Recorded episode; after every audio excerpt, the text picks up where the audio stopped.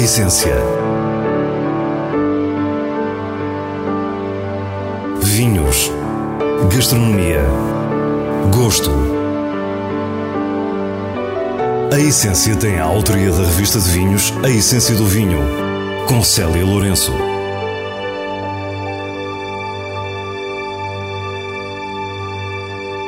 Boa noite. Começamos no Cadaval com uma longa conversa com o enólogo António Ventura, a completar 40 anos de profissão, onde revisitamos as incríveis mudanças do passado recente do vinho português. De seguida, vamos até aos vinhos verdes para descobrir outro enólogo de outra geração, Márcio Lopes, com o seu experimentalismo e regressa a técnicas antigas. Depois, temos ainda as habituais sugestões de vinhos e livros. Fique para o que é realmente essencial. António Ventura nasceu no Cadaval e é um enólogo com 40 anos de carreira. 40 anos a acompanhar as enormes mudanças no mundo do vinho, com trabalho em várias regiões em dezenas de produtores.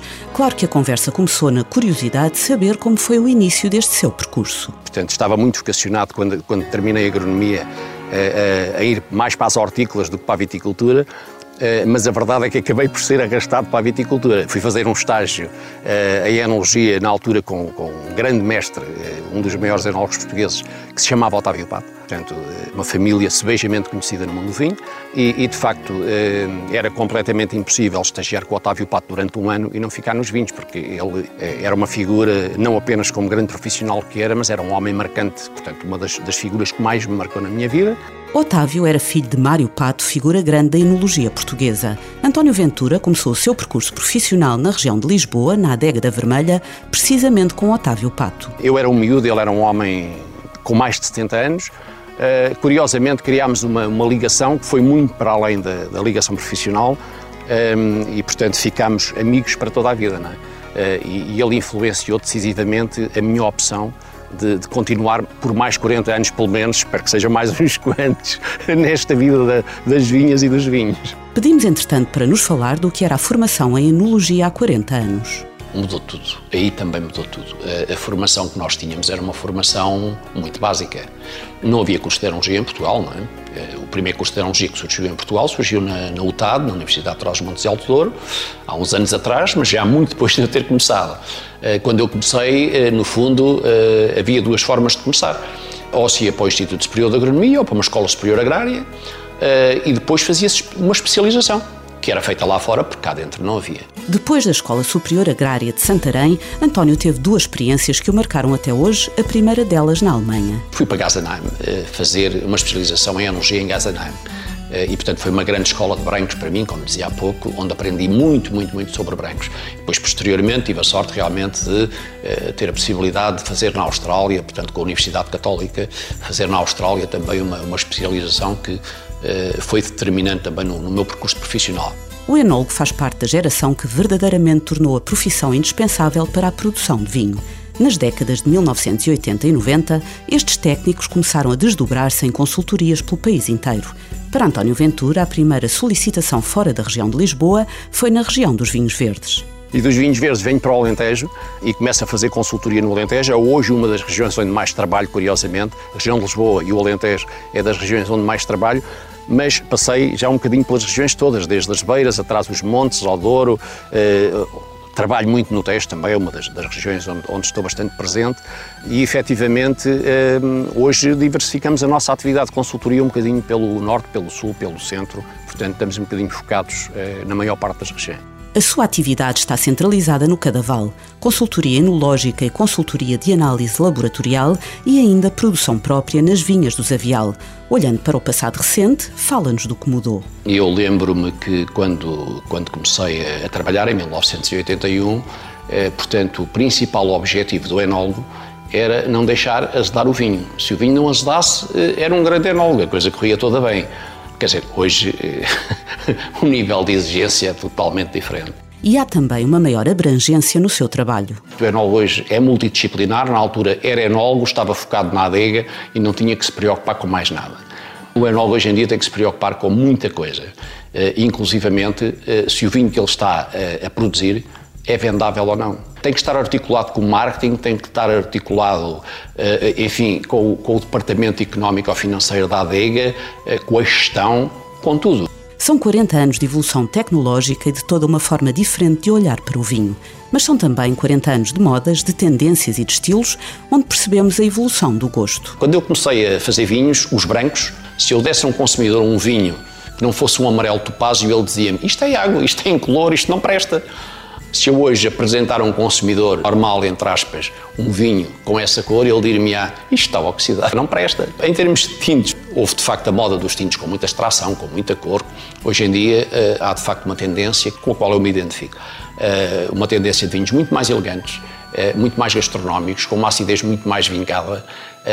Enfim, um bocadinho a velha escola, no fundo, a velha escola europeia de vinhos, não é? Com 62 milhões de litros vinificados em 2021, António Ventura não se pode dar ao luxo de fazer apenas o que gosta, pelo que um dos últimos temas foi precisamente o seu gosto pessoal. Bom, eu tenho alguns vinhos que faço, nomeadamente umas brincadeiras que faço com, com uma marca que é minha, não é? Eh, onde realmente eh, procuro exprimir o meu gosto pessoal. Quando trabalho com um produtor, eh, eu não tenho que exprimir o meu gosto pessoal. Eu tenho que exprimir aquilo que o, que o produtor me, me pede e se a marca está a fazer 6 milhões de garrafas e nós tivermos a tentação de conduzi-la para o nosso gosto pessoal, provavelmente estamos a condenar a marca. Nós, no fundo, temos que fazer o que nos pedem e temos, é, sobretudo, que nos preocuparmos com uma coisa: temos que saber fazê-lo. É? Temos que estar preparados para isso mesmo, para nos adaptarmos. E é isso que António Ventura tem feito ao longo destes 40 anos, com produtores como a Vidigal Wines, a Quinta do Gradilo, a Adega Cooperativa de Almeirim ou pequenas produções de nicho, como são os vinhos Romana Vini. Diz-nos, para terminar, que vai continuar na sua atividade sem reforma à vista. Sim, eh, não é este ritmo, não é? O ritmo que eu tenho mantido nos últimos 10 anos é, é impensável, porque de facto não tenho resistência física para isso, porque realmente são muitos quilómetros por ano, eh, são muitas regiões, são muitos produtores. Eh, agora, ehm, eh, queria ver se fazia, pelo menos, se daqui a 10 anos nós estávamos aqui novamente a falar, ehm, se é pá, e os 50 anos, como é que é? Vamos ver se consigo. Não com este ritmo, isso seria totalmente impossível, como já referi. Estamos novamente com Márcio Lopes em Melgaço, numa adega que começa a ficar pequena para tanta criatividade. Márcio é enólogo, produtor dos vinhos Pequenos Rebentos e diz-nos como começou a sua ligação a este mundo. Opa, isso, a ligação ao vinho vem, já vem de longe. Sobretudo a agricultura, mais a agricultura, né? Eu tinha os meus avós eh, paternos, tinham umas terras de pequena dimensão na, no Val de Souza, tinham ramadas, tinham horta, tinham a parte do onde produziam milho, uh, pronto, para o gado. Passou muito o seu tempo de criança com os avós e um dos momentos altos do ano era viver as vindimas. Mas até entrar na faculdade, não pensou que a sua vida seria dedicada ao vinho. Estudei na Faculdade de Ciências, na, tirei Engenharia Agrónoma na altura, no Porto. Portanto, um curso bastante abrangente. Ehm, e, e, mas sim, uh, foi o ponto de partida para depois eu conhecer na altura eh, num congresso que organizamos na faculdade, o Engenheiro Anselmo, e depois em 2005 eh, vim fazer uma vindima com ele a Melgaço. Anselmo Mendes é um dos nomes mais reconhecidos no Alvarinho da região dos vinhos verdes e foi então com ele que Márcio Lopes iniciou a sua atividade. Depois há uma data importante, 2010. Bem, 2010 foi quase eh, um, um, grito de ruptura ou de revolta, ou de necessidade até de começar, de começar a ter negócio. Na altura trabalhei com a Anselmo até 2008, 2007, em 2008 fui para a Austrália. Quando voltei, em 2010, decidi avançar para um negócio próprio, porque, pronto, efetivamente, acho que comecei um bocadinho ao contrário, não é? O, os enólogos dão, começam por dar assistências né? e depois vão para o projeto pessoal deles. Começou a comprar uvas a pequenos produtores e gosta de dizer que ficava com o que os outros não queriam. E foi também essa circunstância que influenciou a sua produção. Ninguém conhecia o Márcio Lopes de lado nenhum, portanto, eh, as uvas eram vendidas para, para o Soalheiro, ou para, o, para a Sorapo, ou para a Veleda. Para... Eu já contei essa história e é, é muito isso. E, e já falamos, uma altura, eu comecei a ficar com aquilo que os outros não queriam porque efetivamente esse tipo de sistema dá muito trabalho. Nós estamos aqui numa ramada que não entram tratores, é tudo feito à mão. A procura por parcelas esquecidas que lhe dão as uvas certas para o estilo que pretende não o cansa, mesmo com todo o trabalho que implica. É daqui que, eh, aos poucos e poucos, de, passando os anos, nós vamos conseguindo afinar um vinho que, que, que eu acho que será o futuro desta sub-região. Um, não necessariamente o futuro, mas algo a acrescentar diversidade e acrescentar valor, sobretudo. O primeiro Alvarinho, em 2010, foi uma singela produção de 2 mil garrafas que desde logo se mostrou diferente. Efetivamente, nessa altura, era um perfil de vinho, não é que fosse oxidativo, mas era um semi-oxidativo, menos tropicalidade, menos fruta, mais boca, pronto, sempre gostei de vinhos com bastante tensão, pronto e foram surgindo diferentes ensaios à medida que encontrando vinhas distintas. Do alvarinho inicial surgiu a casta loureiro, a azal e a trajadura. Também tintas esquecidas, como a pedral, fermentações em ânfora e em barrica usada, vinhas velhas de enforcada e derramada, sempre seguindo a filosofia de intervenção mínima com métodos de vinificação tradicionais. Agora, com 10, neste caso, quase 12 anos de projeto, acho que aqui a procura tem mais a ver com a consistência, não é? Ir afinando cada vez mais o que estamos a fazer e diminuindo o erro.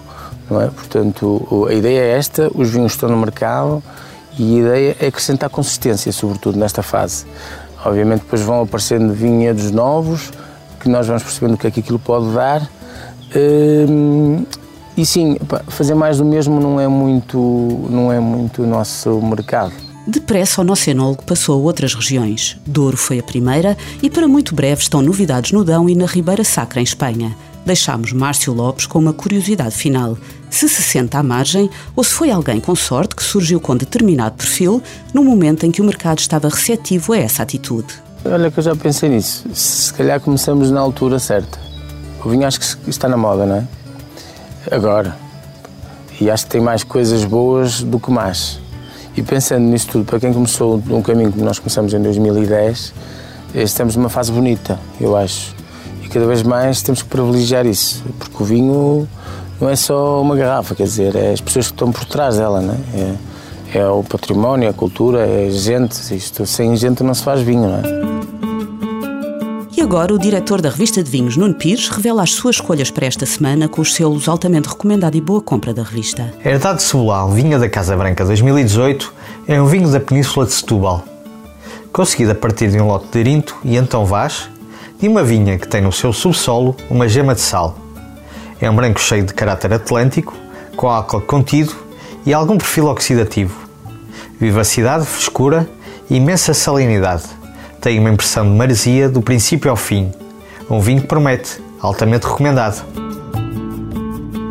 Quinta de São Sebastião, Doca Ruda 2019, resulta de um lote de tinta Roriz e Toriga Nacional e é um ótimo exemplo de um vinho tinto desta sub-região de Lisboa. Aroma frutado e apelativo, é harmonioso na boca, com corpo moderado e tanino polido. A versatilidade que queremos para todos os dias e uma boa compra. Nos vinhos de bolso trazemos-lhe breve história da massa italiana em 10 pratos célebres de Luca Cezzari. O autor tornou-se historiador e jornalista gastronómico depois de uma infância com uma avó cozinheira no meio de muitos tagliatelle e tortellini. Este livro, muito bem escrito e com algum humor, vem desvendar mitos da cozinha italiana, revelar receitas tradicionais que julgamos conhecer nas versões aligeiradas de outras culturas e enquadrar a história de uma das grandes cozinhas do mundo. Breve História da Massa Italiana é uma edição Bertrand. E é com o prazer da leitura que nos despedimos. Para a semana, à mesma hora, teremos mais vinhos e muitas histórias contadas por quem os faz. Tenha uma boa noite.